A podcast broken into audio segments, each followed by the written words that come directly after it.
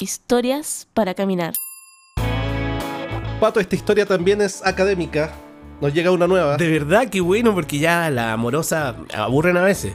Aunque el amor es bueno para todos. Sí, el amor es bueno, pero la academia también. Lo Bien. académico hace ganar plata. Sí, y esta es una historia que nos cuenta una ella. Tampoco quería poner su nombre, pero es mujer. Dice, esta fue una situación que me dio mucha vergüenza, aunque no fui la culpable. Yo estaba en periodo de universidad y solía juntarme con compañeros a estudiar. Un día quedamos de juntarnos y fuimos a la casa de un compañero que era de una familia de mucha plata, de mucha guita, como dirían, al otro lado de la cordillera. Buena. Era una casa enorme en un cerro donde no llega el transporte público. Un poco más y necesitas pasaporte. Una familia chetada. El símil de Fancy. Bien, eh, fuimos y en ese momento no había más gente de su familia en la casa. Estaba solo él y, nosotros los compañeros. Y por lo que pude ver, una persona que ayudaba en el aseo. Nos pusimos a estudiar y en un momento quise ir al baño. Fui y apenas entré, levanté la tapa del inodoro y había un desastre dentro. Habían olvidado tirar el agua. Habían olvidado tirar la cadena. Ya. Entonces imagínate, hay un brazo, una especie de sobreviviente dentro del, del water. Claro. Oh, qué mal. Ya. Pero era, este era en el baño de, del el que le quedaba más a mano, me imagino, el, el que es más público.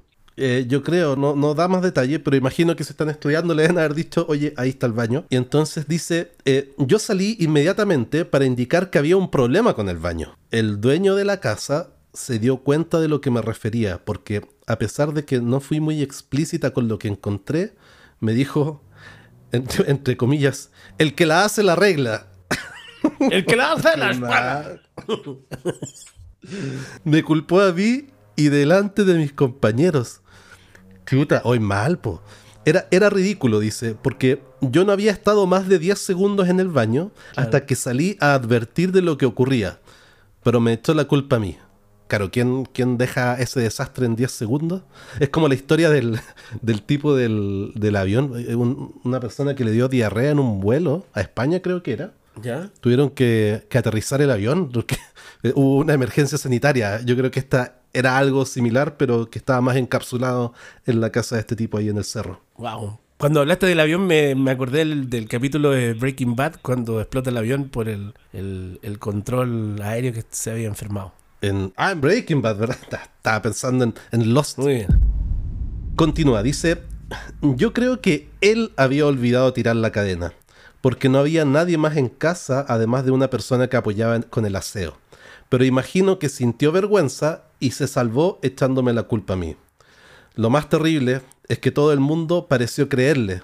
Me dijeron que me hiciera cargo. Uh, no podía dejar eso en el baño porque pensaban que era mío.